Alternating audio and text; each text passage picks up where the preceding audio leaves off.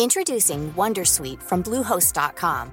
Website creation is hard, but now with Bluehost, you can answer a few simple questions about your business and get a unique WordPress website or store right away. From there, you can customize your design, colors, and content. And Bluehost automatically helps you get found in search engines like Google and Bing. From step-by-step guidance to suggested plugins, Bluehost makes WordPress wonderful for everyone. Go to bluehost.com/wondersuite. Hola, yo soy el doctor Víctor Manuel Encina, mejor conocido como el doctor Vic. Bienvenidos a otro episodio de Medicina Viral. El día de hoy tenemos a una invitada que yo personalmente ya conocía desde hace un rato, pero yo admiraba mucho lo que ella hace. Bueno, la sigo admirando. Su nombre es Pietris Peralta y es mejor conocida como Oye Bombera en redes sociales. Ella es bombera, es creadora de contenido y también eh, habla mucho sobre temas de salud mental. ¿Cómo estás, Beatriz? Muy bien, doctor Vic. Hola, ¿cómo están todos? Contenta de estar acá. Muchísimas gracias por la invitación. Aparte, yo también soy muy fan tuya y he estado viendo lo que estás haciendo con tu podcast y qué chingón, faltaba algo así, así de, de rico, con carnita. Estoy, estoy seguro. Y aparte, ¿sabes qué? Te voy a decir algo. Eh, te decía ahí, como que en la junta creativa, cuando estábamos diciendo, oye, ¿a quién invitamos a esta segunda temporada y todo? Eh, muchos a lo mejor no te ubicaban, pero cuando les dije tu perfil, así de que, oye, pero es bombera me empezaron a decir, pero si es bombera. Oye, pero es mujer, mujer bombera. Es algo así como, son dos cosas que rompen dentro de lo que nosotros como sociedad conocemos, ¿no? Una mujer que sea bombera y aparte creadora de contenido. O sea, eres dentro de lo raro, eres el submundo de lo más raro. Un poco. Quiero, quiero aclarar primero que existen muchísimas mujeres bomberas. Yo creo que en mi, en mi particularidad es eso, ¿no? Que no existen muchas mujeres bomberas pues que sean creadoras de contenido y sobre todo que tengan un rato haciendo esto, porque tú me entiendes que el éxito no es de la noche a la mañana, yo llevo muchos años haciendo contenido y vivo en este mundo extraño en el que para todos los eh, bomberos, paramédicos, ciertos grupos de rescate, soy como muy famosa, pero puedo ir en la calle bien tranquila y nadie me ubica, entonces está, está cool, me gusta. Está padre, ¿eh? me gusta. Está padre esa, esa, esa dualidad, ¿eh? Me gusta a mí también. Oye, cuéntame, ahora sí, la, la pregunta clásica de todos los podcasts. ¿Cómo iniciaste eh, primero y cómo decidiste ser bombera? Híjole, mira, yo siempre, siempre hay gente que se me acerca a mí y dice, yo, yo tenía muchas ganas de ser bombero de niño chiquito. Yo jamás quise ser bombero de chiquito. O sea, yo en verdad quería ser cirujana de traumatología y ortopedia. Para que se echen esta. Y lo he dicho en muchas entrevistas, yo quería hacer cirugía, o sea, cirugía de trauma. Las cosas no se dieron así por la vida. Muchas gracias. Gracias, Carlos. Y no se dieron así las cosas pues un día, eh, en el contexto muy resumido, yo tenía un refugio de perritos y animales de la calle en mi natal Puebla. Me marca mi hermana, eh, de oye, es que escucho unos perros y yo, ¿sabes que Estoy harta de que me digas, es que vi esto, es que hice lo otro, y no te pares, y nada más me generas ansiedad. Entonces la princesa agarró una escalera y me dice, oye, eché con mi teléfono luz y como que veo un pozo. Y escucho unos como perritos aullando, y yo, chin, alguien aventó unos perros a un pozo. Entonces eh, le marqué unos conocidos que tenían como este grupo de, rescate animal en Puebla. Y pues descubrí ese día que las cosas no son tan fáciles como uno cree que se hacen, ¿no? Llegamos y efectivamente había tres perros en un pozo de 15 metros de profundidad. Y les dije, pues amárrenme, ¿no? Y, y, yo bajo y mm, eso no se puede. Tiempo después, ya estudiando como bombero, descubrí por qué, pero eso no es tan fácil. Llegaron, este, después de que varios cuerpos nos rechazaron, cuerpos de bomberos, llegaron eh, de Protección Civil Puebla, y va a sonar súper niño rata, pero me enamoré de sus protocolos, como de, cómo trabajaban paso por paso y estaban, eh, traían su casco y su arnés y sus aparatos y, los fierros y como, no sé, fue como un, algún día quiero estar ahí, ¿no? Sí. Yo me dedicaba a algo completamente contrario, este, me dedicaba eh, por ahí a, a temas de alcohol y fui a dejar precisamente estas carpetas de protección civil que tienes que hacer año con año los negocios, los bares, tenemos que entregar esto. Sí. Y me encuentro uno de los chavos que estuvo en ese rescate y le pregunté, oye, ¿y, ¿y qué onda? ¿Y qué se necesita? Ojo, esto me encanta aclararlo. Yo empecé mal, ¿eh, gente. O sea, esto sí es una profesión a la que debes ir a una academia. No existen, ya llegaremos a ese punto. Y, y pues, órale, te presentamos al comandante, subí, dejé mis papeles. Y cuando bajé, me dijeron, oye, ¿quieres venir de voluntaria? Y yo, sí. Y me preguntaron, ¿y qué quieres ser, bombero o paramédico? Y Vic, como si tuviera una idea a qué me estaba metiendo y yo, bombero. Bueno, le cómprate unas botas así, un pantalón así, te vas a comprar una playera y te vienes aquí el viernes 9 de la mañana. Ok. Jueves fui, lo compré, llegó el viernes 9 de la mañana, me ofrecen un café. Me están explicando cosas que después entendí en el medio, porque imagínate, una niña fresita privilegiada, de repente entra a este mundo de bomberos, que lo primero que me pasa es que me dice mi comandante, yo ya sé quién se echó el pedo con solo leerlo. Y yo, wow, fue ¿a, dónde me vine a meter? No estabas lista para eso. En absoluto. Eh, me, me, están enseñando cómo echarle agua al camión, al camión rojo de bomberos, ese que todo niño sueña, y salió un incendio. No debieron haberme metido, pero pues bueno, shit happens, me metieron. Eh, tenía una hora y media de haber estado en mi primera estación de bomberos cuando agarré una línea contra incendio por primera vez, línea manguera, y así, el, abrirlo para sentir cómo el agua fluía, ¡ah! me enamoró. Y así me quedé. ¡Wow! esa es una, es una experiencia eh, que te acercó a la realidad que tú, que tú ya esperabas, te la, te la acercó en menos de una hora. O sea, imagínate, como que la vida te, te puso para que tú fueras bombera y te enamoraras básicamente de eso, ¿no? Porque mira, cuando uno empieza como paramédico o empieza como médico y eso pasa muchísimo tiempo para tener esa vaya, esa experiencia y tener y te acercas a ese tipo de cosas. Por ejemplo, yo que soy médico y que, no sabía que quería hacer este cirugía de traumatología y ortopedia, pasó muchísimo tiempo para yo poder este a lo mejor reducir una fractura abierta o a lo mejor operar una columna, ¿no? Pasó muchísimo tiempo. Te envidio porque tú lo, lo viviste luego luego y me imagino que a partir de ahí pues comenzó toda tu historia, ¿no? Sí estuvo sí estuvo algo algo que me encanta del bombero que soy hoy en día versus el bombero y la persona que era en ese entonces es que a mí bomberos me ha abierto los ojos y me ha reventado muchas burbujas en la vida, ¿no? Desde salir de esta eh, burbuja de privilegio en la que a mí me encanta que eh, recientemente regresé de mi tour por Chile, ¿no? Y, cada que llegaba un cuartel, de repente bomberos apenados me decían como, oye, nuestro, nuestro cuartel no es mucho, pero estamos agradecidos. Y yo, o sea, yo, cállense en este momento, o sea, tienen cuarteles preciosos y no saben el, el inicio tan humilde que yo tengo como bombero. O sea, te estoy hablando que era un, un cuarto de tal vez de cuatro por seis, en el que de día era oficina y de noche sacábamos colchones y colchonetes escondíamos en el baño para dormir en el piso. O sea, compartía con otros siete hombres colchones, eh, probablemente algo sucios, sí. Entonces, Estoy seguro que sí vengo, vengo de orígenes muy humildes como bombero, o sea, yo soy de los bomberos que incluso decimos que nos hicimos en la calle, mucho antes de conocer los libros conocí lo que era trabajo en la calle.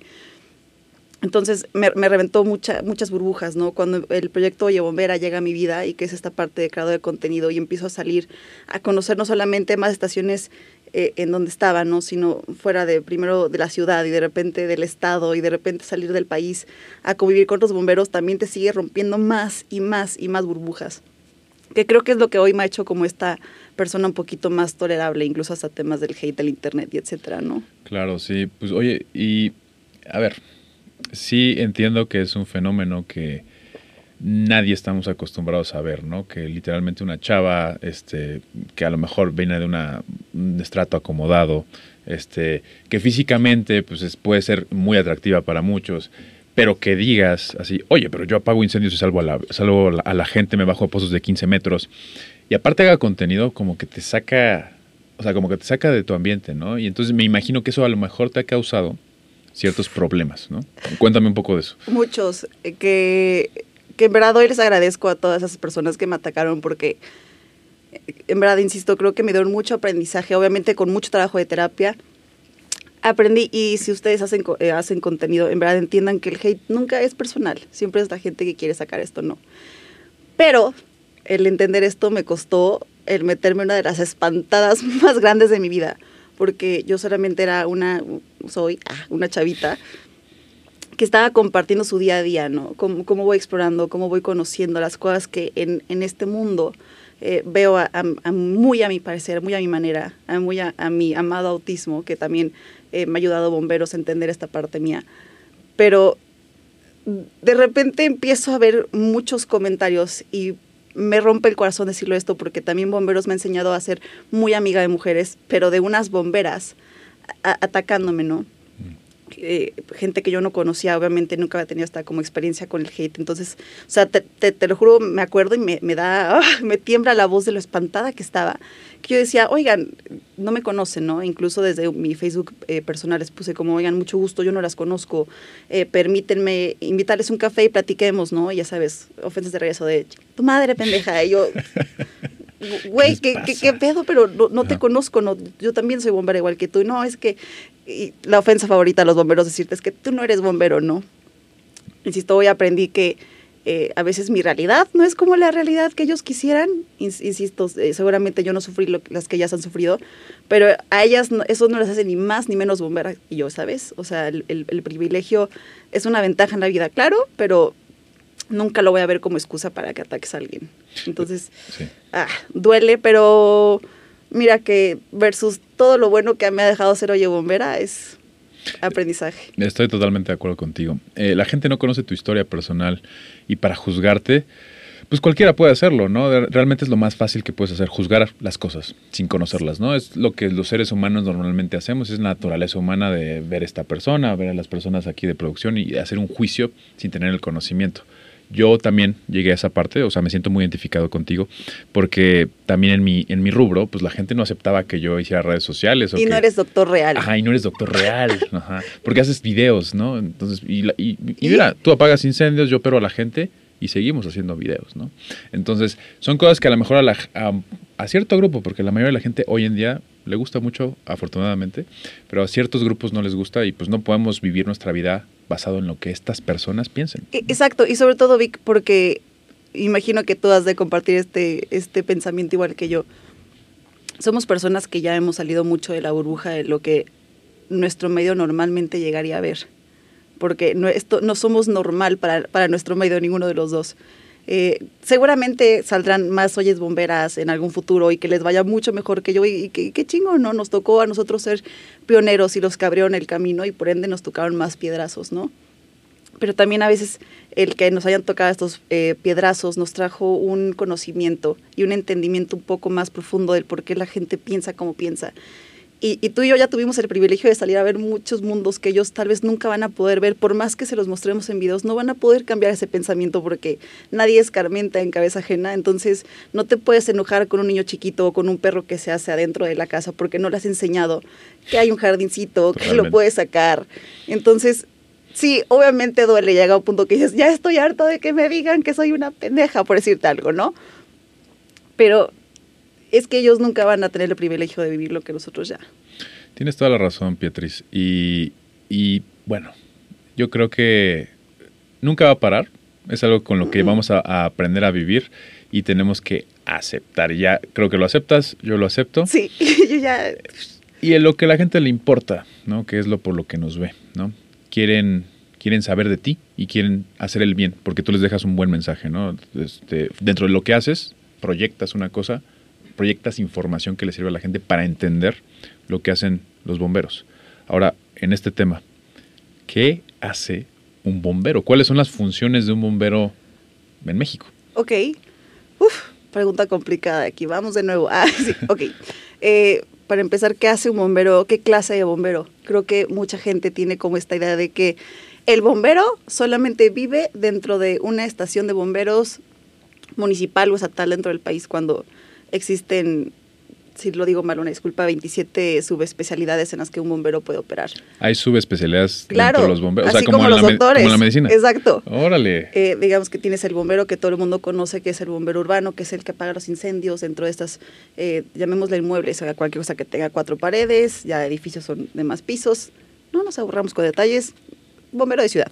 Okay. También tienes bomberos forestales, que son los que apagan los incendios forestales, obviamente. Tienes bomberos que se dedican a hacer extracción vehicular, tienes bomberos que se dedican a materiales peligrosos, que es una de mis favoritas, tienes bomberos que son investigadores de incendios, tienes bomberos de, de muchas cosas, están también eh, bomberos algo ignorados, creo, en México, que son los industriales, que a veces los ven como, ah, sí, bomberos de industria, ¿no? Que están en una planta que arma automóviles, tiene adentro, pero los bomberos industriales son, son muy inteligentes. Yo creo que para mí el mejor bombero que conozco en este país es un bombero industrial y nunca ha operado dentro de una estación de bomberos. Y, y es un cuate que lo vuelan de repente a Abu Dhabi a apagar incendios. Y es un mexicano, ¿no? Y nadie lo conoce, pero es un mexicano que lo vuelan de repente a Abu Dhabi para apagar incendios de, de industria petrolera. Y es, es una locura el mundo de los bomberos, ¿no? No solamente es el bombero de estación, hay muchísimos bomberos. Wow, eso, eso sí no tenía ni idea Sí. que existía. O sea, pues sí, ahora que lo, que lo pienso, pues tiene toda la lógica del mundo, porque no es lo mismo los accidentes, eh, incidentes y incendios de una casa que de una fábrica o de una estación petrolera. O sea, son cosas Sí. completamente diferentes que necesitas otro tipo de conocimientos y habilidades físicas para hacer eso, ¿no? Aptitudes también yo diría. Mm, Aptitudes, sobre todo. porque hay, hay, hay cosas que... Y voy a decir un comentario súper controversial. Saludos, gente. Mira, la realidad es que sí, las mujeres, por fisiología, tenemos menos fuerza natural que el hombre. O sea, aunque yo soy una mujer que en lo personal aguanta bastante peso, pero o sea, nunca va a ser lo mismo que yo, porque hay gente que me dice, no, es que, ¿por qué tú como mujer me vas a sacar de un incendio? No, a ver, papá, para empezar no te voy a sacar como princesa. Esas cosas pasan en las películas y ni mis compañeros ni yo te vamos a sacar como, y menos si eres un habitante promedio que pesa 120 kilos. Pe- Pero te voy a poner un arnés, obviamente sé cómo hacer práctico con mis compañeros, ¿no? O sea, Claro. sí, sí te puedo sacar, no te voy a sacar como princesa, pero nadie de nosotros te va a sacar como princesa del incendio, ¿no?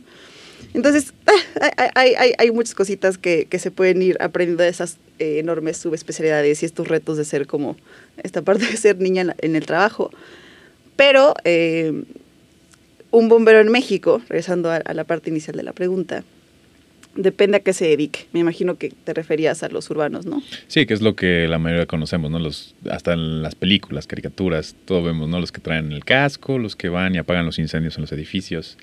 Eh, te preguntaba, sé que ya ahora entiendo que son, son es un abanico de cosas y especialidades, pero en general, ¿cuáles son sus funciones? ¿Tienen algún tipo de que hacen esto, esto, esto y esto? En general, o, y ¿cómo lo podrás decir?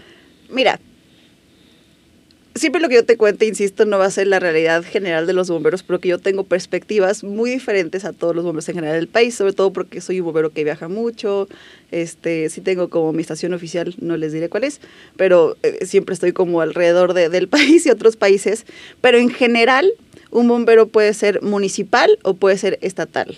¿no? Ya sea que dependa de seguridad pública, de protección civil o sea un cuerpo de bomberos voluntario porque en México no hay leyes que nos regulen.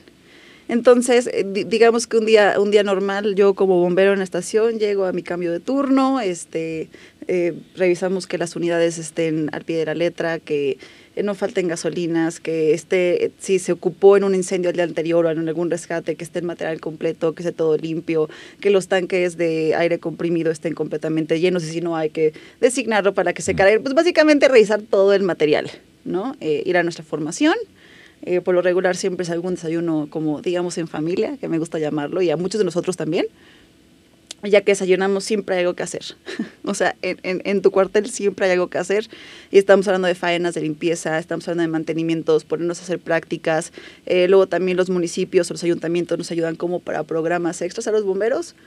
Eh, entonces, que de repente, desde, desde ir a dar clases a kinder o, o ir a visitar niños de primaria, ir a ayudar también con simulacros. O sea, hay, hay una cartera muy amplia de cosas que hacemos durante el día los bomberos.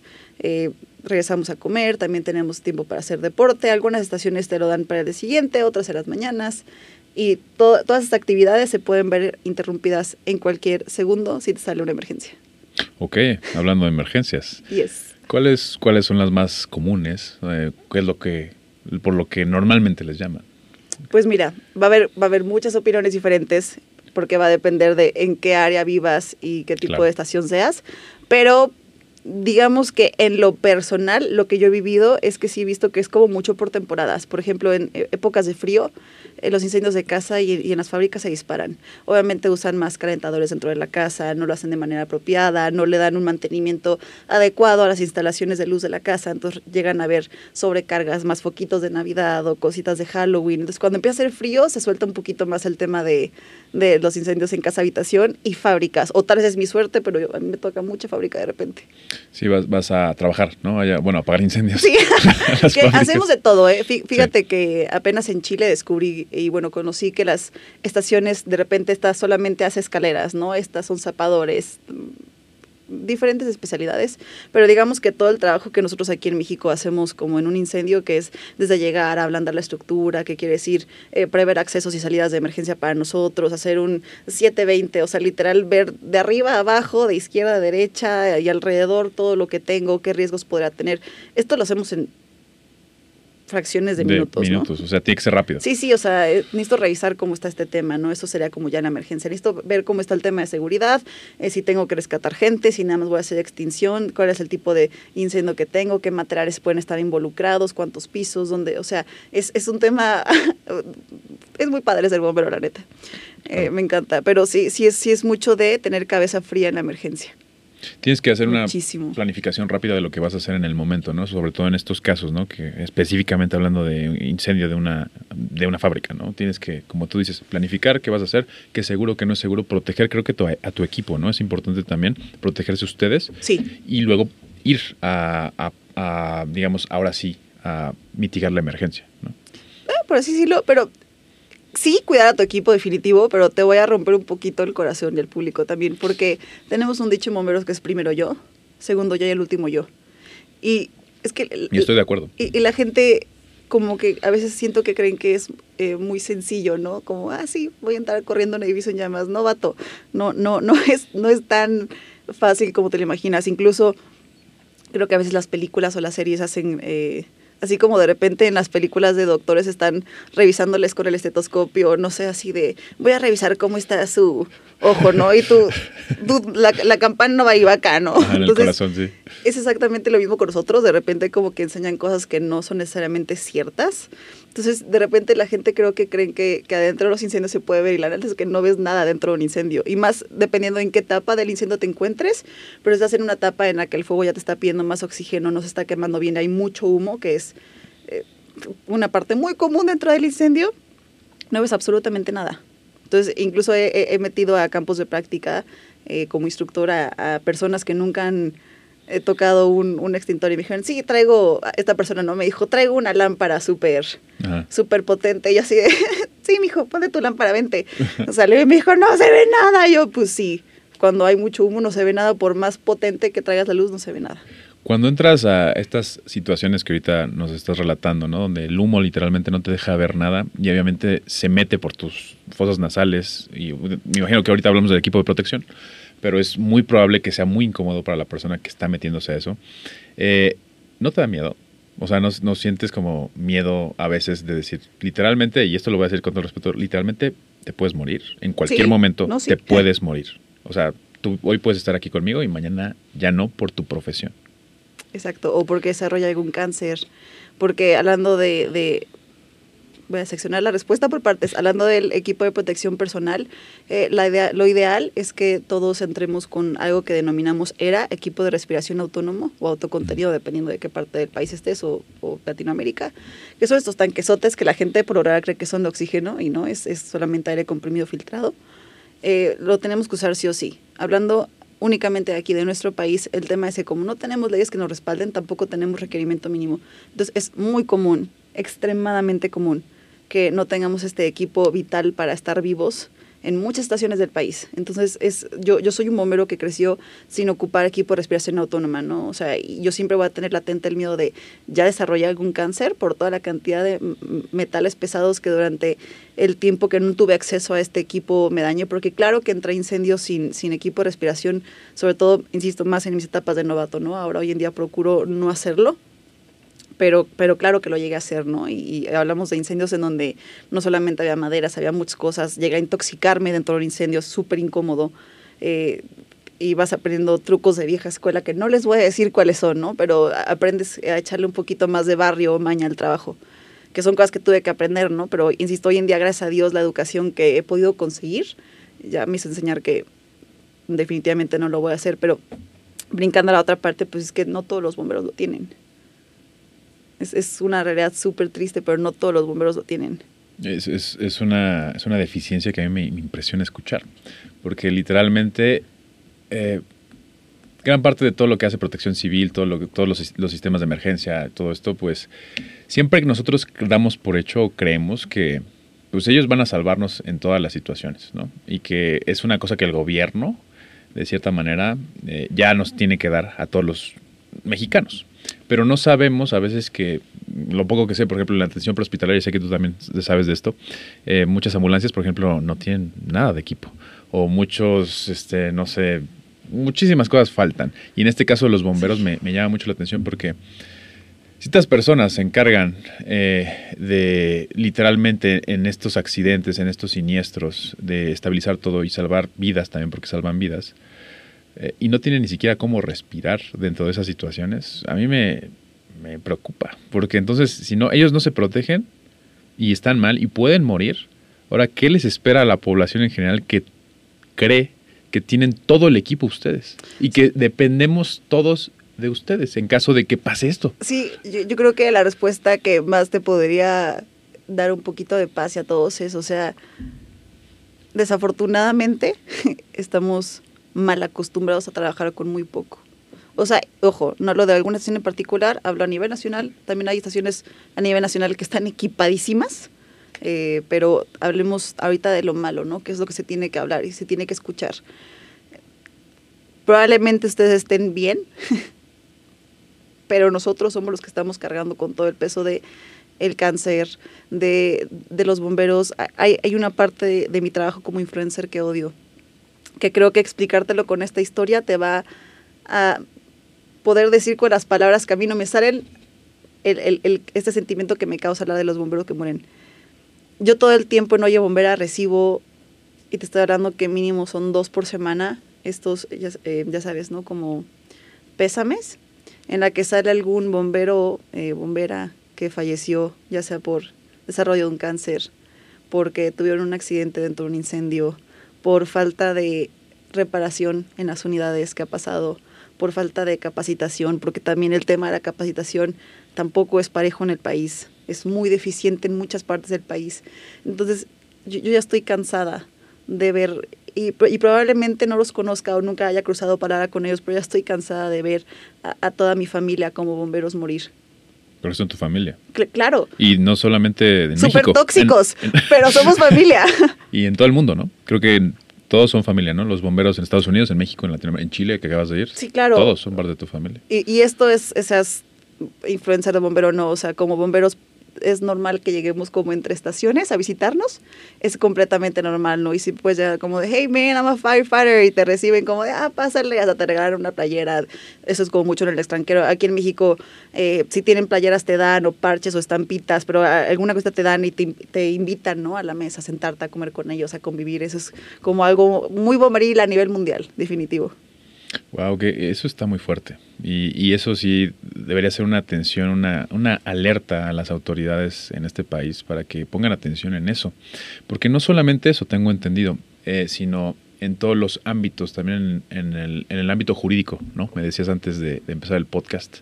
El bombero como tal no está bien establecido, lo que es, ¿no? En el ámbito jurídico en México, a pesar de que lleven 250, dices? 150. 150 años. 150 años no está, a, 2023 y no está. Cuéntame un poco de eso. Este 22 de agosto se cumplen, dependiendo si ya salió o no para ese entonces, el 22 de agosto del 2023 se cumplen 150 años de la creación del primer cuerpo de bomberos, que es el Cuerpo de Bomberos de Veracruz.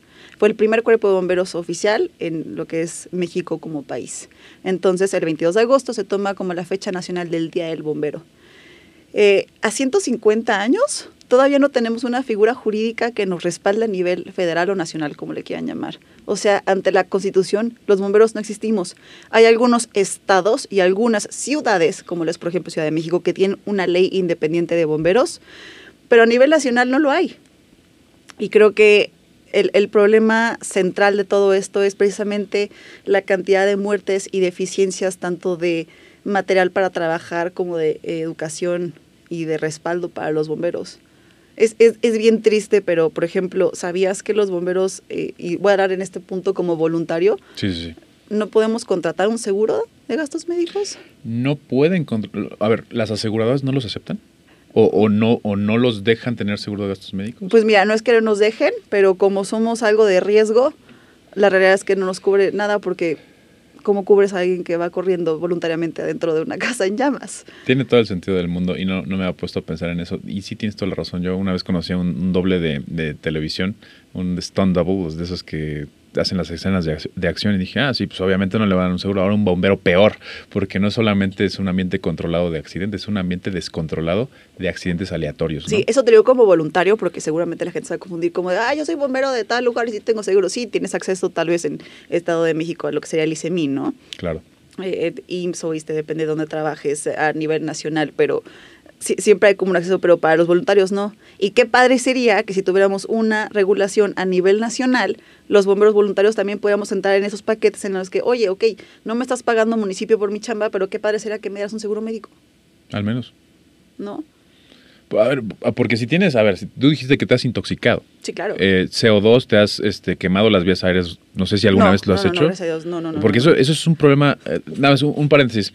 A mí me, ha, me, han llegado este, estas personas que tienen quemadura de vías aéreas respiratorias y eso se considera en medicina gran quemado. Nosotros tenemos un curso uh -huh. que se llama el ATLS, que vemos todas las urgencias médicas y dentro de eso vemos las quemaduras. Sí, sí. Y a veces uno piensa, no, pues te quemas la piel eh, y eso es una quemadura. No, también te puedes quemar por dentro, ¿no? Y los bomberos en general he visto que presentan más este, esta, este padecimiento, ¿no? De quemadura de vías aéreas y, y también intoxicación, es lo más común.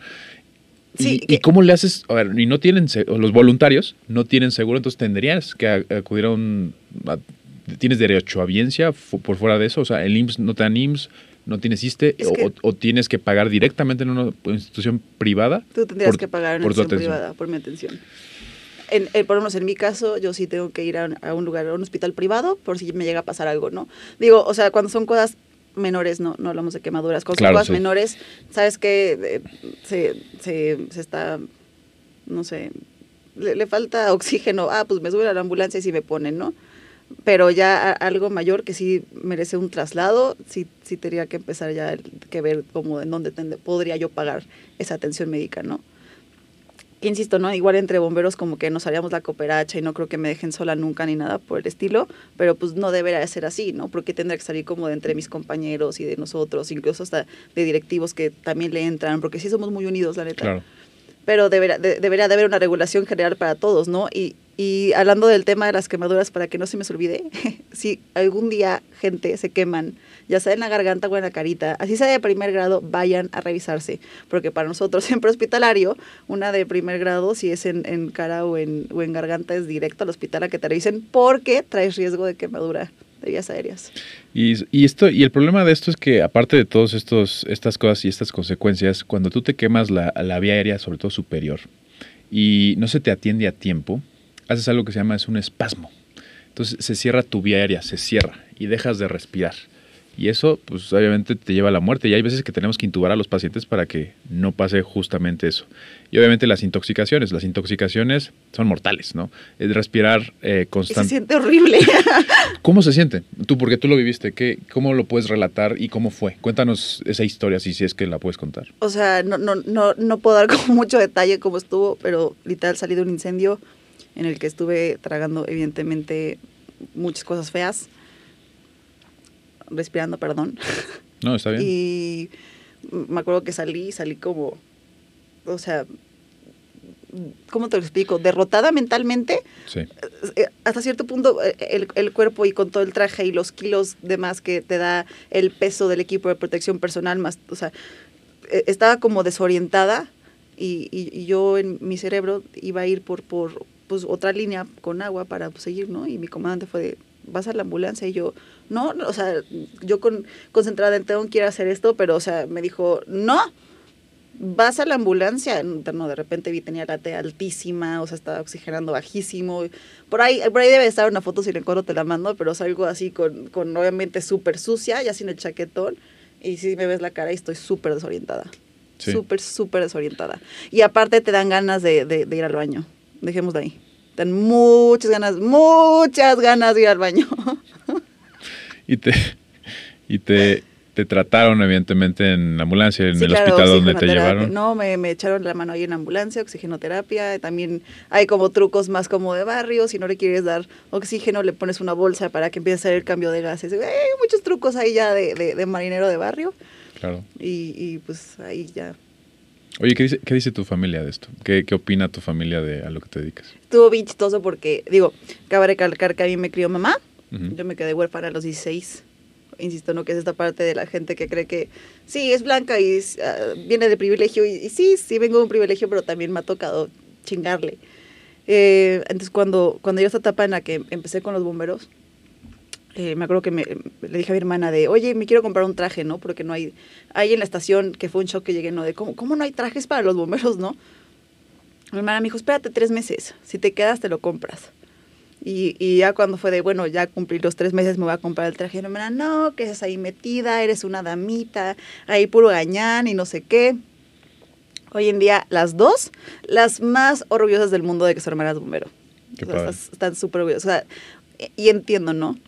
Si, si yo fuera hermana mayor y de repente mi hermana chiquita llega y me dice, oye, me voy a ir con eh, un montón de desconocidos a meternos en situaciones en las que alguien se está muriendo y probablemente yo me pueda morir por ir a rescatarlo, yo también le diría, o sea, te me quedas aquí. Incluso conozco muchos bomberos que no les gustan que sus hijos Sean- sean, bomberos y aún así es como algo que viene en la sangre, ¿no? Pero hoy en día las más orgullosas les gusta. Qué padre que tu familia apoye lo que haces. Obviamente, pues deben estar preocupados constantemente, me imagino, pero es algo muy padre que te apoyen, ¿no? Eh, que te apoyen y que tú, tú recibas ese apoyo. Oye, Introducing Wondersuite from Bluehost.com. Website creation is hard, but now with Bluehost, you can answer a few simple questions about your business and get a unique WordPress website or store right away.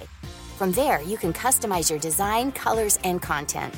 And Bluehost automatically helps you get found in search engines like Google and Bing. From step-by-step guidance to suggested plugins, Bluehost makes WordPress wonderful for everyone. Go to bluehost.com/wondersuite. hablando un poco más del trabajo dentro de ser bombero. Eh, sé que ustedes es parecido a lo que hacemos nosotros, pero un poco diferente. Déjenme explicarles. Ustedes tienen guardias, ¿no? Tengo entendido. Tienen Yes. guardias que son por horas de trabajo y horas de descanso. Te explico, por ejemplo, en los médicos son, aquí en México normalmente son guardias ABC. Este son, tenemos una guardia de 36 horas por dos días literal relativamente de descanso, ¿no? Es un buen. Y tengo entendido, déjame ver si igual estoy, en lo- estoy incorrecto. Ustedes tienen guardias de 24 horas de trabajo por 24 horas de descanso y otra vez 24 horas de trabajo, ¿no? O sea, son AA, AB, perdón, tendría que ser AB, Nosotros la llamamos 24 por 24. 24 por 24. Hay estaciones que tienen 24 por 48 y los más privilegiados tienen 24 por 72. Pero te está hablando que he conocido tres estaciones de bomberos a nivel nacional que tienen 24 por 72. Yo personalmente, y insisto, lo digo como voluntaria para que no se emputen, eh, yo siempre he experimentado las guardias 24 por 24. Yo estoy acostumbrada a Incluso mis primeros dos años como bombero, o sea, sí te puedo decir que el primer año no falté a guardia. O sea, me eché de manera voluntariamente gratuita 24 por 24. Me acuerdo que el primer año de bombero, cuando tenía como siete meses, mi hermana Sirius me dijo, oye, cabrón, no te hemos visto en meses. Y yo con unas ojerotas, de por sí era ojerosa desde que abrí un bombero más, de es que tengo que ir a mi guardia, ¿no? Y te despiertas todo posguardioso, y entonces ya no puedo con la vida. Y algo te da energía que te vuelves a parar a ir. Eh, sí, pues es que te gusta tu trabajo, ¿no? Te gusta lo que haces. Sí. ¿Qué es, qué es lo que te apasiona más de tu trabajo? ¿Qué es lo que tú dices, esto es lo que a mí más me gusta? Creo, creo que ha ido evolucionando con el paso de, de los años. Igual en algún momento escucho esta entrevista otra vez y digo, ay, Ya no. eh, ya, ya no me gusta, no, pero ahorita estoy súper apasionada eh, con dos especialidades, que es extracción vehicular, eh, que de hecho ahorita en noviembre me voy a tomar eh, mi examen de certificación para ser extraccionista vehicular nivel avanzado. Wow, felicidades. Estoy muy emocionada. Y, y también materiales peligrosos o hazmat, que es justo este sellito que ven acá, este, el hazmat. Es ahorita mi, así, mi especialidad, pasión número uno, es la que me trae loca, me encanta porque si de por sí bomberos es como mucho, mucho de reglas, mucho de seguir paso A, paso B. O sea, no puedes apagar un incendio de alcohol con agua, no vas a hacer un desastre. O sea, es, es, es muy by the book, dirían Claro. los, los bomberos gringos.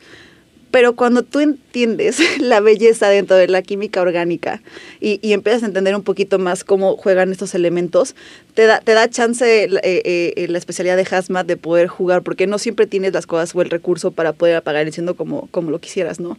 Entonces, eh, el, el entender un poquito más de estos materiales y de muchos temas más dentro del hazmat te ayuda a hacer una especialidad en el que te deja hasta cierto punto jugar un poquito más en el tema de la emergencia. Entonces, como puedes ver, mi sonrisa se ilumina cuando hablo de materiales peligrosos. Qué ñoña, perdónenme. No, pues qué padre. O sea, yo no sabía mucho y me, me imagino que es este que ustedes tienen que estudiar a, nivel bioquímico, pues todos los componentes, sustancias que puedan estar, eh, que puedan ser peligrosos.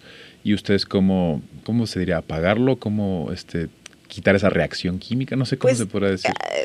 Em, una manera sencilla de explicarlo sería eh, romper con esta reacción química en cadena. Para que tú tengas un fuego, y hablemos de un fuego súper básico, prendes un- una maderita, Sí. necesitas calor, un agente oxidante, que mucha gente dice oxígeno, pero hay, hay más de 10 agentes oxidantes, o sea, hay- perdón, no me acuerdo exactamente ahorita cuántos, discúlpenme la perfección, pero hay agente oxidante, necesitas la materia y la reacción química en cadena. Entonces, con la temperatura, que es el calorcito que hace que eh, eh, se pueda existir el- lo que es la pirólisis y se pueda prender la materia que quieres. Entonces, puedes o echarle agua, que es quitando el calor, enfriándolo, puedes este, echarle polvo químico seco, que sería terminar la reacción química en cadena, o sea, hay, hay- muchas cosas. El, el bombero no nomás echa agua, es algo que me encanta siempre hablar con, con la gente porque creen que simplemente es aventar agua y listo, ¿no? Hasta que salgan sapos.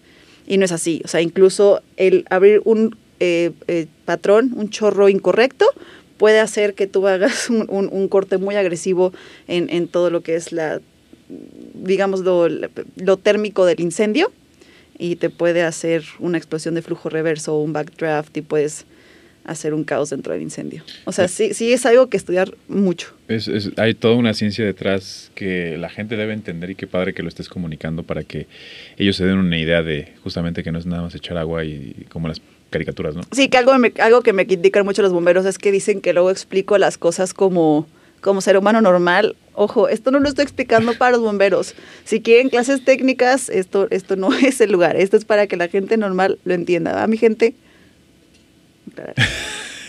ya me ha tocado. Sí, y es que, a ver, y siempre te va a tocar. Sí, claro. Porque, a ver, yo te puedo decir, ah, no sé, este, cómo hacer a lo mejor una reducción cerrada de cadera, ¿no? Una cadera que está luxada. Y la gente le va a decir, ah, no, es que es tracción. Pero obviamente no voy a usar los términos, no voy a usar ligamento taxis, ni voy a usar ese tipo de cosas, porque la gente inmediatamente ya no le interesa. Y no va a entender. Y no va a entender, y no va a ser mi, mi fin, no es, no es que sepan lo, lo preparado que estoy, ese no es mi fin. Mi fin es que la gente entienda ese tipo de cosas. Y qué Justo. bueno que tú tra- tratas de traducir ese tipo de cosas a la, a la gente en general. Oye, te quería preguntar tu opinión personal sobre dos eventos aislados, eh, y tú como bombera, que creo que son significativos en el mundo de los, de los bomberos, igual puedo estar mal, pero ¿tú qué opinas del 9-11 o el 9-11, eh, todo esto de las Torres Gemelas? Porque sé que es interesante ese tema. ¿Qué opino sobre qué Los específicamente? bomberos. De los bomberos. Creo que perdieron la vida muchos, ¿no? Eh, Sí. Tengo entendido. 457 bomberos o 53, perdonen si no dije la cantidad correcta, lo lamento, Eh, pero sí ha sido de- dentro de los registros a nivel mundial, dentro, digamos, de toda la historia, había y por haber, desde que hay registros de incendios, ha sido uno, no el más, pero uno de los incendios en donde más, o sí, me parece que en donde más han, han muerto bomberos. Ok. O sea, sí, sí fue una... Uf, es, es sí, siempre como bombero, aunque insisto, ¿no? Aunque no seamos bomberos americanos, siempre es como saber, el, yo pude haber eh, sido el que respondió a esa emergencia, el que pudo haber muerto. eh, conozco y tengo muy buenos amigos bomberos americanos que tuvieron incluso primos, amigos que murieron dentro, dentro de ese trágico evento y siempre va a ser un tema bien delicado. Creo, creo que se agradece el, el- el- la empatía o el dolor que la gente puede llegar a entender, pero creo que en verdad a veces no van a entender por qué incluso los americanos son como tan orgullosos en, en, en recordar a sus caídos, porque sí duele bastante, duele, duele bastante y pues Afortunadamente en, en este tipo de entrenamientos que tenemos los bomberos, aprendemos que la muerte de uno tiene que ser lección para todos. Entonces tenemos una especialidad que se llama supervivencia del bombero, en la que aprendemos ciertas técnicas, en las que en estas, en estas em, digamos, que le, le- le llamo juguete, pero no, la palabra correcta no es juguete, ¿no? O sea, son, son pallets de madera que se diseñan a ciertos tipos de cen- centímetros y con cables, por ejemplo, amarrados. Sí. Y la idea es que tú cruces en ese, en ese obstáculo, gracias. La, la idea es que tú cruces en este obstáculo porque hace muchos años en Estados Unidos se cayó un plafón y un bombero se enredó con los cables. No tenía entrenamiento de cómo salir de los cables. Entonces, como ese bombero murió ahí, entonces se creó este tipo de obstáculo para enseñarnos a los bomberos a qué pasaría si un plafón con cables se nos cae. Entonces, ¿cuál fue la enseñanza que dejó el 9- 9-11? Me parece que hoy en día ya el cuerpo de bomberos de Nueva York ya no tiene el sistema de comando de incidentes adentro del edificio, ya siempre es afuera del edificio. Ya no se meten. No. O sea, sí se meten a los bomberos antes de que empiecen. Claro. Pero el sistema de comando de incidentes, que son los capitanes y los jefes que se deben de quedar afuera del incidente, controlando que sus bomberos hagan bien el trabajo, administrando la emergencia, ya no se quedaron adentro, que fue gran parte también de los que se murieron cuando se colapsó, pues todos estaban en el SSI abajo en el lobby. Entonces cuando colapsó, pues se los llevó. Entonces ahora ya los SSIs, a reserva de que vean que no es algo que sea riesgoso a que colapse, ya los hacen todo afuera. Wow. Entonces, lecciones nos dejan las muertes. Sí, muchas lecciones. Y ahora, en un caso en México, digo, esto eh, literalmente no, no, no solamente fue con los bomberos, fue con todos los cuerpos de emergencia en el país y sobre todo en la Ciudad de México, que fue el, el terremoto del 19 de septiembre, ¿no? Que ha habido dos terremotos. Y no sé, tú, los, los bomberos eh, tuvieron una parte fundamental en salvar vidas ese día, también los cuerpos de emergencia, atención prehospitalaria, eh, protección civil. Eh, para ti, que tú has estado ya un tiempo ahí, eh, ¿tú estabas ahí o conoces, tienes amigos que estuvieron ese día en el 19 de septiembre? Sí, yo tengo apenas dos años y cacho eh, que me vine a vivir oficialmente a la Ciudad de México. Entonces, para cuando esto pasó, yo no estaba en México. De hecho, yo tenía muy poco tiempo de haber entrado en, en el tema de los bomberos. Sí estuve, pero del lado de Puebla. Pero ya que ahora vivo acá, me gustaría hablar eh, algo desde, desde un punto de vista claro, que absolutamente todos ayudaron. Pero creo que, insisto, obviamente lo hablo otra vez como voluntario, creo que hubo muchos grupos voluntarios que no fueron tomados en cuenta. Porque sí, eh, sí estuvo, claro que Protección Civil estuvo, claro que estuvo el, Departamento de Bomberos de la ciudad, pero yo creo que sí mucha chamba salió de los voluntarios, ¿no? Conozco muchos grupos voluntarios, incluso llegué a entrevistar para otro proyecto que tenía hace muchos años eh, algunas figuras que estuvieron dentro de edificios muy famosos como el de Álvaro Obregón, en donde salió, la última que la, salió fue esta chica eh, Lucía, me parece que se llamaba, fueron amigos míos quien- quienes la sacaron, ¿no? Y, y- y he platicado con ellos, etcétera, y, y desafortunadamente creo que por lo menos hablando en términos de Ciudad de México, se hace falta un poquito más de reconocimiento a los voluntarios que ayudaron tanto en el 19. Y no hablo solamente de los voluntarios civiles, hablo de los cuerpos eh, de, de bomberos y rescates voluntarios en Ciudad de México que son extremadamente ignorados. Wow. Y también, eh, obviamente, eh, Guardia Nacional también y Marina se súper rifaron, súper rifaron. Porque siento que como que mucha gente los ve como desde Ajá. fuera como los malos. La neta son bien chidos. Sí, fue un trabajo en conjunto y fue una como una unión ra- medio rara, ¿no? Y atípica dentro de lo que estamos acostumbrados a ver, ¿no? Tal vez para ustedes, porque nosotros como cuerpos de emergencia sí estamos Sí. acostumbrados a, a convivir mucho. Con- O sea, me ha tocado ir con precisamente grupos voluntarios a apagar incendios en lo que es la zona del Iztaccíhuatl. Y trabajamos, es normal que encontremos allá Guardia Nacional y trabajamos mucho de la mano con ellos de repente para estos temas o para desastres naturales. Cuando, cuando me dijo, es, es como ustedes, es como cuando en Harry Potter decían los muggles, Ay, que son los, los que no son magos, pero sí, tienes toda la razón. Este, ustedes eh, en esta parte tienen más experiencia y trabajan de la mano Guardia Nacional, Sedena también, o Marina, Sí, sí, todo- o sea, todos ellos. Cuerpos para que emergencias. Qué padre. Y, es, y es- son, son estos héroes invisibles, porque yo los diría así, porque son invisibles. Al final de cuentas, son tantos y se conoce tan poco de ellos. Y la verdad, muchos, como tú dices, mueren para darnos una lección, pero realmente no, nunca se supo, ¿no? Hay, hay tanta gente que salvó vidas, pero no se sabe, ¿no? Por ejemplo, yo te lo digo ahora desde el punto de vista de la farándula, que somos los médicos, ¿no? Los médicos a todos nos reconocen y dicen, ah, mira, el doctor salvó a mi hija. Y, y, el, y tal doctor hizo tanto este procedimiento y somos muy reconocidos, ¿no? Y, nos, y la gente nos alaba y todo.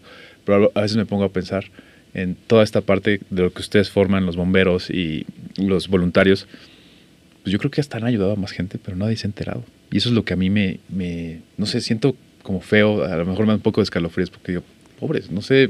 Pues mira, tampoco, tampoco es que... Y no es que lo necesiten, pero me, me, me, pongo a pensar eso, ¿no? Sí, o sea, está padre de repente el reconocimiento, eh, pero, o sea, la neta es que no, no lo hacemos por porque mírenme, ¿no? Y suena raro siendo yo alguien tan tan grande exponente en el tema de, de, emergencias, eh, que también hay creadores que, que, tienen igual muchísimos más seguidores que yo, solamente que yo estoy más impregnada en mi medio.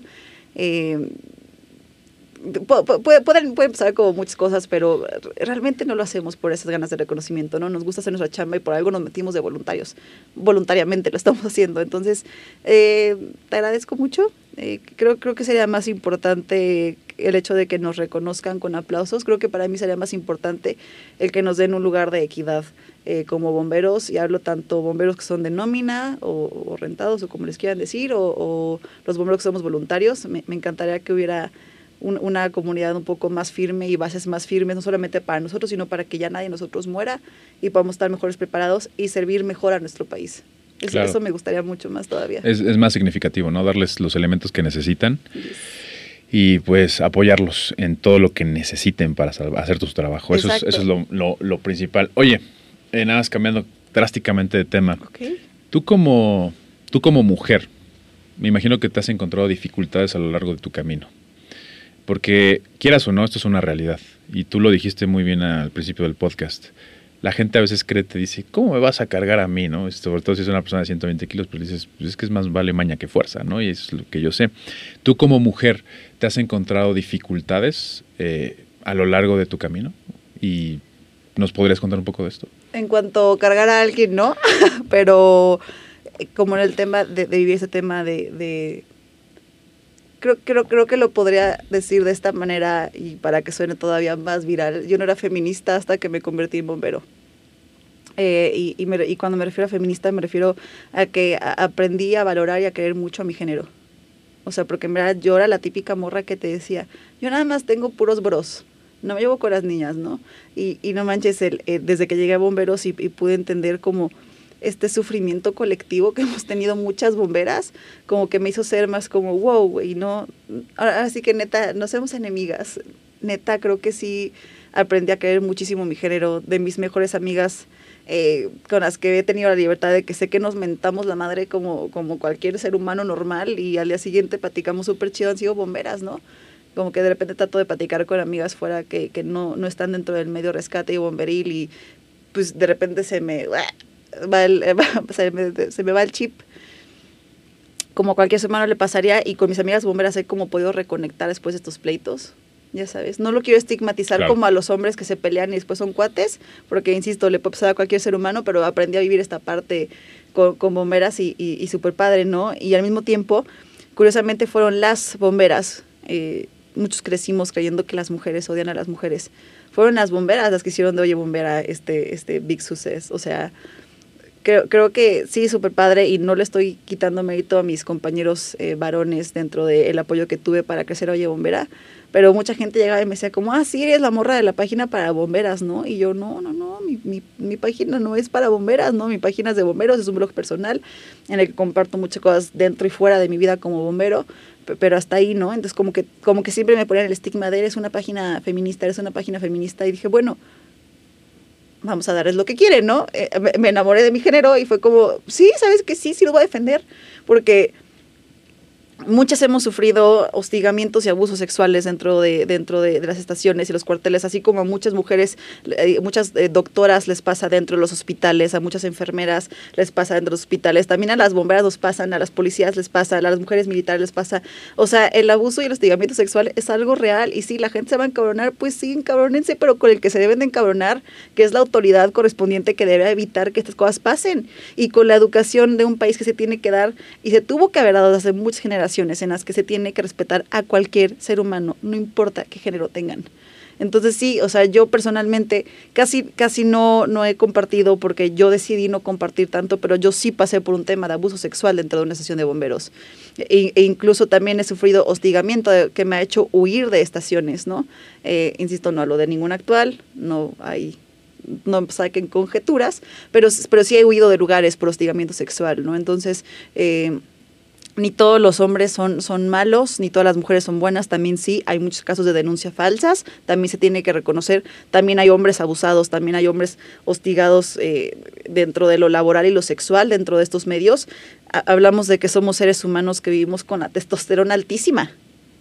O sea, estamos todo el tiempo en estrés, pero debe de haber maneras más saludables que sacarlo que violentar a tu compañero ya sea con bullying, ya sea, porque obvio, todos nos llevamos súper pesados, hasta yo no voy a ser hipócrita, pero como decía en alguna de mis conferencias que les doy regularmente a bomberos, ¿cuánto bullying es suficiente bullying? Entonces, el hecho todavía de que todo este mensaje lo esté dando una mujer, ¿tú qué sabes, pendeja? Entonces es como, ah, no, por favor, así, no, no, no, no escúchenme a mí con, con, con, con, chichis, ¿no? Escuchen lo que les estoy diciendo, abran un poquito su panorama, porque sí, sí he visto apertura, pero la verdad que sí sigue siendo un ambiente bastante machista. Me, gusta todo lo que tocas y todas las cosas que tomas en cuenta para dar tu punto. Y sé que también das, acabas de decir, das conferencias y eres vocera de este tipo de mensajes, ¿no? Para tu comunidad y, ¿por qué no decirlo? También para la comunidad que no es de los voluntarios o bomberos. Eh, hablaste del abuso sexual. Mm, sé que no tienes, no hay cifras, de que la INEGI no hace sondeos sobre esto, pero se sabe. ¿Qué tan común en, no digo de los voluntarios en bomberos exclusivamente, pero de todo este, este ámbito eh, de protección civil, bomberos y todo eso pasa? Me llama mucho la atención.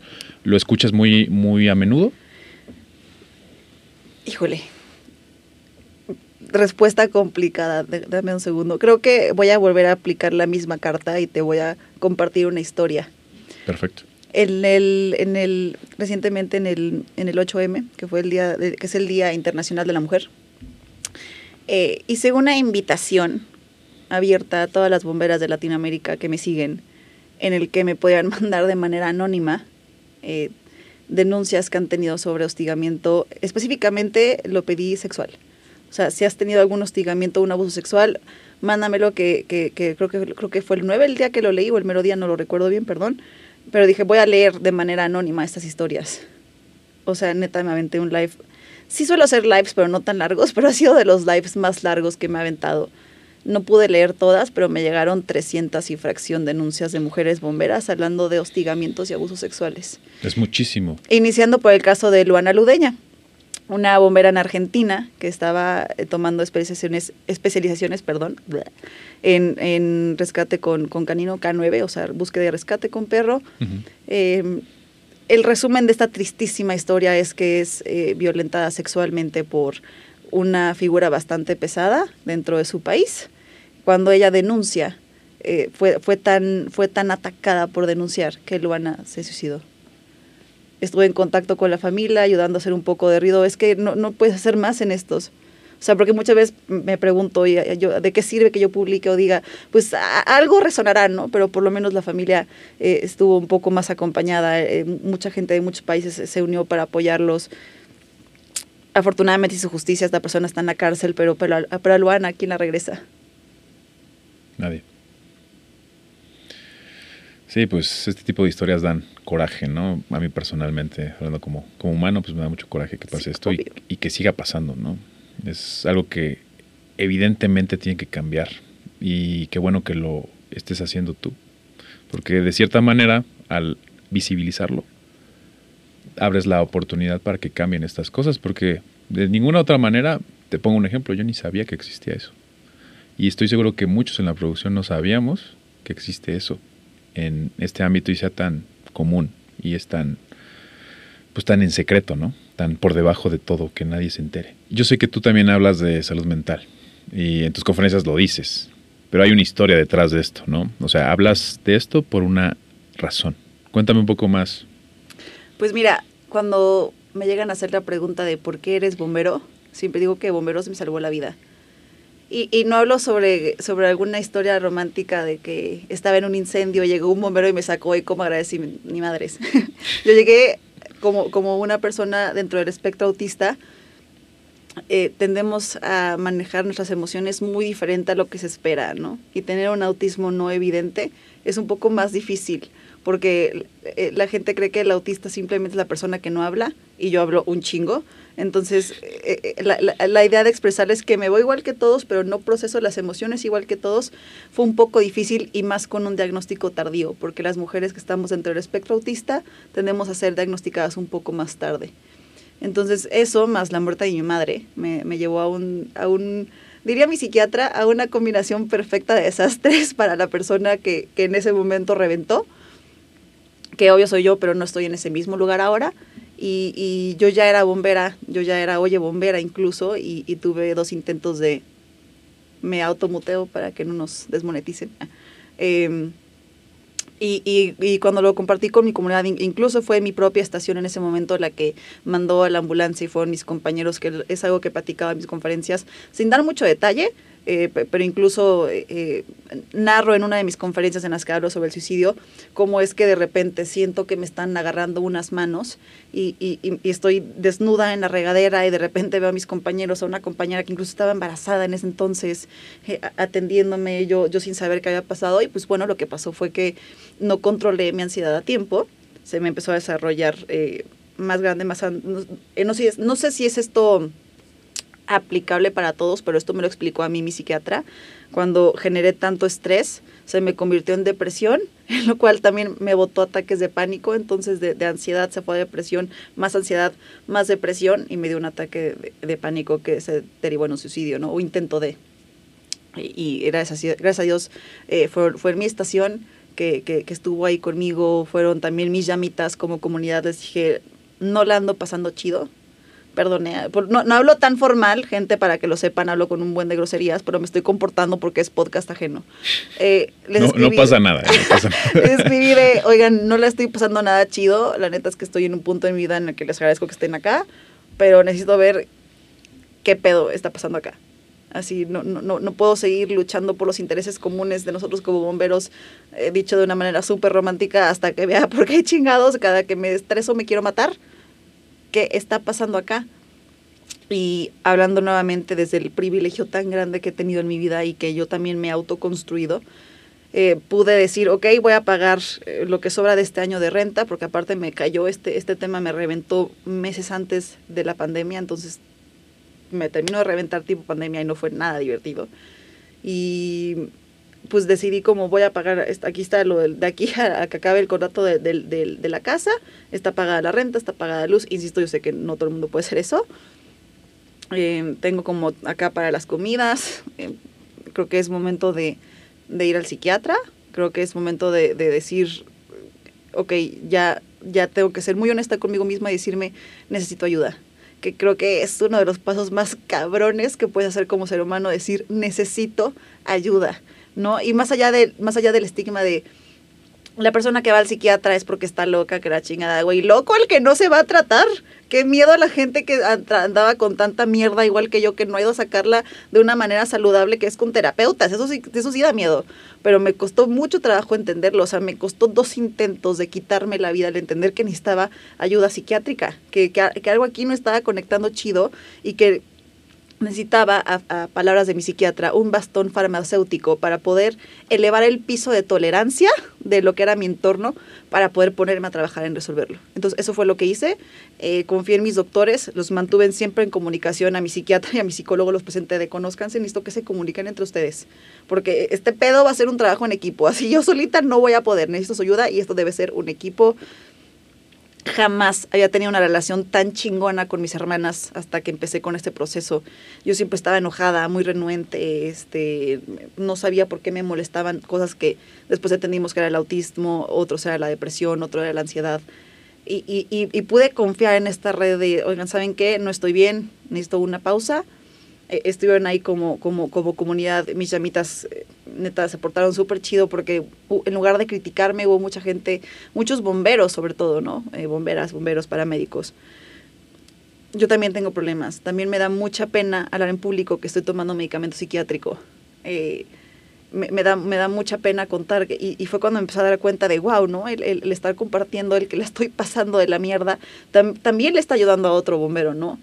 Eh, también le está ayudando otro paramédico, que al fin y al cabo somos quienes más deberíamos estar cuidados en temas de salud mental para poder seguir ayudando a, nuestro, a nuestra comunidad, seguir trabajando por nuestro país, sirviendo a nuestro país y, y no somos atendidos en ello, fue, fue wow. O sea, no solamente queremos organizar leyes, ahora organicemos entre nosotros para estar saludables mentalmente. Entonces es por eso que yo, yo comparto con eh, tanto orgullo, si lo quieres ver así, todo esto que pasé, porque ha logrado que muchos, muchos dentro de mi medio se me acerquen. Y, y, yo ya sé que siempre que doy esta clase de conferencias, siempre alguien se acerca a mí. Y, y, de repente es un poco el shock, ¿no? Que, que, salen llorando diciendo, es que, es que siento que no tengo ayuda. Oye, ¿sabes que aquí está, aquí está mi número o escríbeme a tal lugar? Y, y, veo cómo te ayudo. Igual y no te puedo pagar la terapia, pero, pero te puedo recomendar gente a acompañarte o eh, siempre recibo como mensajitos de mi comunidad de muchas gracias, me ayudaste en un intento o en un ataque de, o sea, creo, creo que se ha vuelto esta extraña y bonita comunidad de gente que decir, güey, no está mal decir que necesitas ayuda. Al final eso es lo, lo que importa, es, es, pasaste todo eso para poder ayudar a los demás. Yo lo veo así, digo, no hay ninguna parte como el destino, es debatible y todo eso, pero creo que, en mi caso, ¿no? En mi caso, pero creo que tuviste que haber pasado eso para poder ayudar a tu comunidad y, dar ese mensaje. Me llama mucho la atención esto. Dijiste que fuiste diagnosticada tardíamente de autismo, ¿no? O este, el espectro autista, ¿no? Eh, si, te, si te puedo preguntar y puedo saber dentro de dentro del espectro autista, ¿cómo te catalogaron a ti? Porque ya ves que hay muchas categorías. Justo, precisamente por eso, solo, solo quiero hacer un último comentario de antes de que cambiemos al tema del autista. Ojo, mi banda, no romanticen los intentos de suicidio, por más que yo ahorita les esté hablando desde un punto de vista en el que ya soy una persona mucho más zen, una persona mucho más tranquila, una persona que ya pasó por muchas lágrimas y horas de terapia inventadas de madre. No romanticen el intento del suicidio, es algo que siente de la mierda, es horrible y no se lo deseo ni a mi peor enemigo. Entonces, sí se puede, pero no lo romanticen. Tampoco es un proceso Y más adelante te quiero preguntar de eso, justamente. Súper. Y este, ¿cómo fue, ¿cómo fue el tema del autismo? Fíjate que la primera vez que me dieron un diagnóstico, yo si no hago clic con una persona no puedo, o sea, puedo trabajar como adulto, pero no puedo, no, no te voy, te voy a borrar incluso de mi memoria.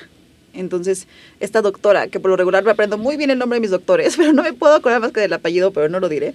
Eh, llegó un día y me dijo, no, pues que tú, tú cabes dentro del cuadro del espectro autista, ¿no? Me dijo, entras como, creo que entonces le decían nivel 2, que también es Asperger's, o Asperger's, como le quieran decir. Y, y, fue como, nada, pendeja, ¿no? Yo quiero ser autista. y pues nunca regresé, ¿no? Eh, cuando precisamente estuve trabajando en estas etapas eh, de, de, el trastorno eh, de estrés, trastorno de estrés generalizado, si es eso, ¿no? Y estado depresivo mayor, que fue el diagnóstico que tuve dentro de mi, mi, mi análisis psiquiátrico como que estábamos tratando de, ver cuál iba a ser como las mejores herramientas, porque mi psiquiatra desde que me dijo, eh, esta morra trae algo raro, pero no, no con esas palabras, ¿no? Pero no, no daba como con qué.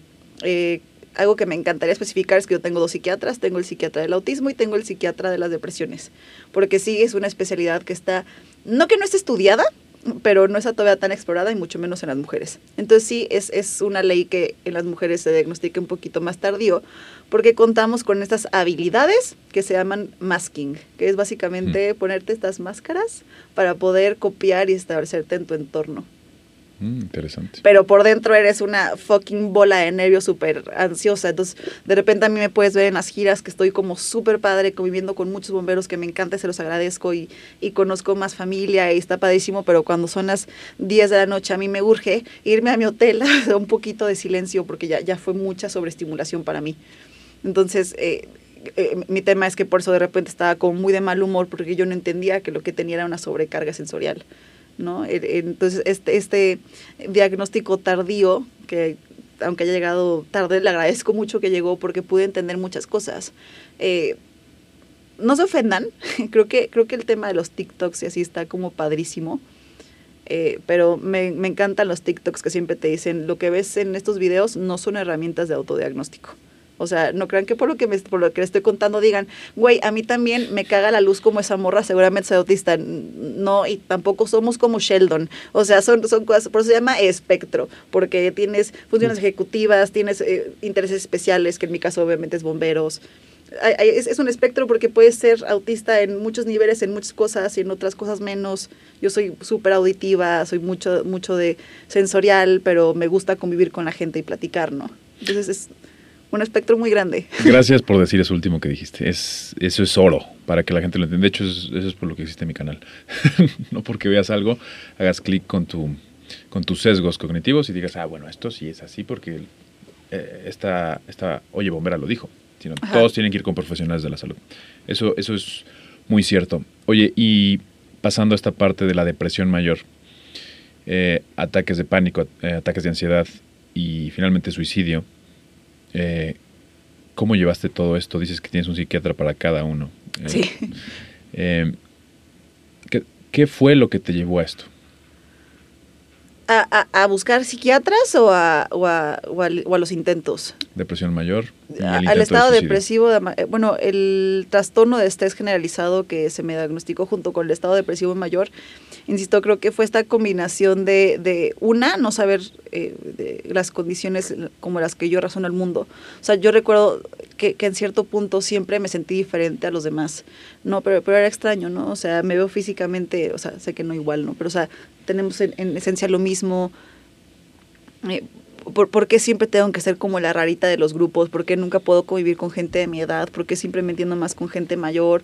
¿O por qué con esta clase de personas puedo O sea, como que siempre me sentí como diferente. A lo mismo también me hizo sentir un poco retraída eh, en algún punto durante mi educación básica, que fue secundaria, preparatoria, fue una niña bulleada. O sea, como que nunca, nunca entendía el mundo como los demás lo veían, incluso hasta con muchas cosas, con mucha inocencia, también con maldad.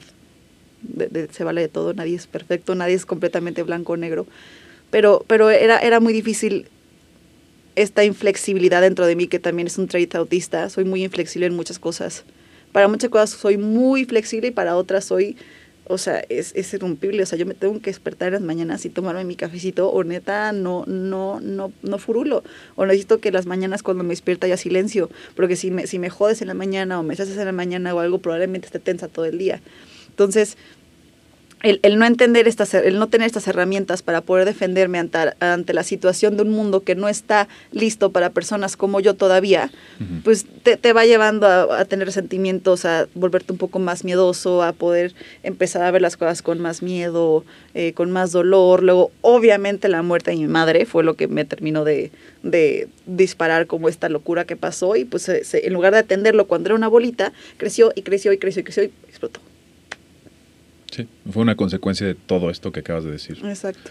Y por, por lo mismo siempre les digo a las personas que hagan conciencia de lo que tienen, busquen ayuda y su círculo, su núcleo familiar, su círculo de amigos o personas conocidas son los indicados para que ustedes pidan ayuda. Pidan ayuda y estoy seguro que casi todos se las vamos a brindar. Sí. Oye, bombera, veo que traes un uniforme, ¿no? Sí. Peralta. Veo que tienes ahí algunos símbolos y tienes el número 3.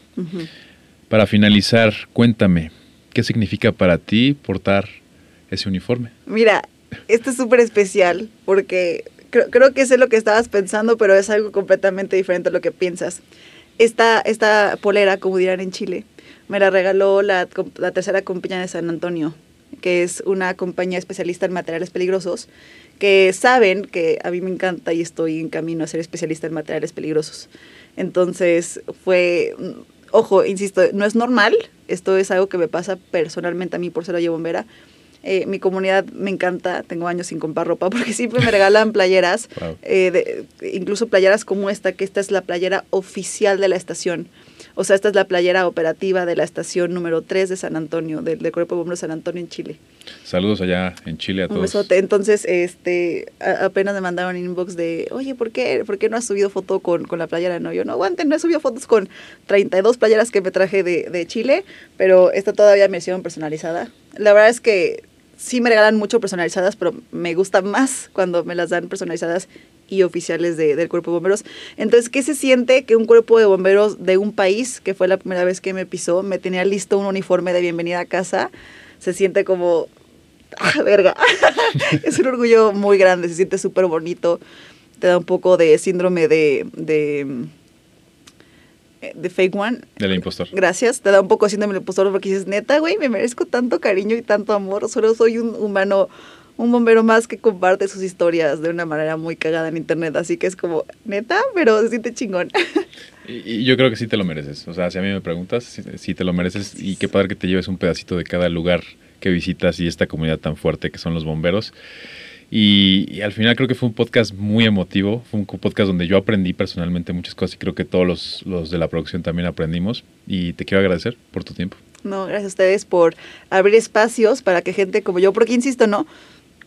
Creo que lo decíamos fuera del aire. De hecho, hay, creadores de contenido que también son bomberos o también eh, hacen tema de paramédicos que son muchísimo más, eh, más conocidos que yo y no es, no es reprimenda, pero qué, qué chingón que espacios y gente como tú abre espacios a creadores tan chiquitos como yo para que más gente y tu comunidad también nos pueda como conocer más y escuchar como, hey, no, de aquí también tenemos un mensaje que nos encantaría que escucharan y también échenos la mano, los bomberos eh, salvamos vidas, pero ustedes ahora son los que nos pueden salvar. Yo no pienso que seas una creadora chiquita, pienso que eres una creadora con mucho valor y eso te hace enorme. Gracias por venir. No, gracias a ti. Este fue el podcast de Medicina Viral con Oye Bombera. Yo soy el Dr. Vic y nos estamos viendo en el próximo episodio.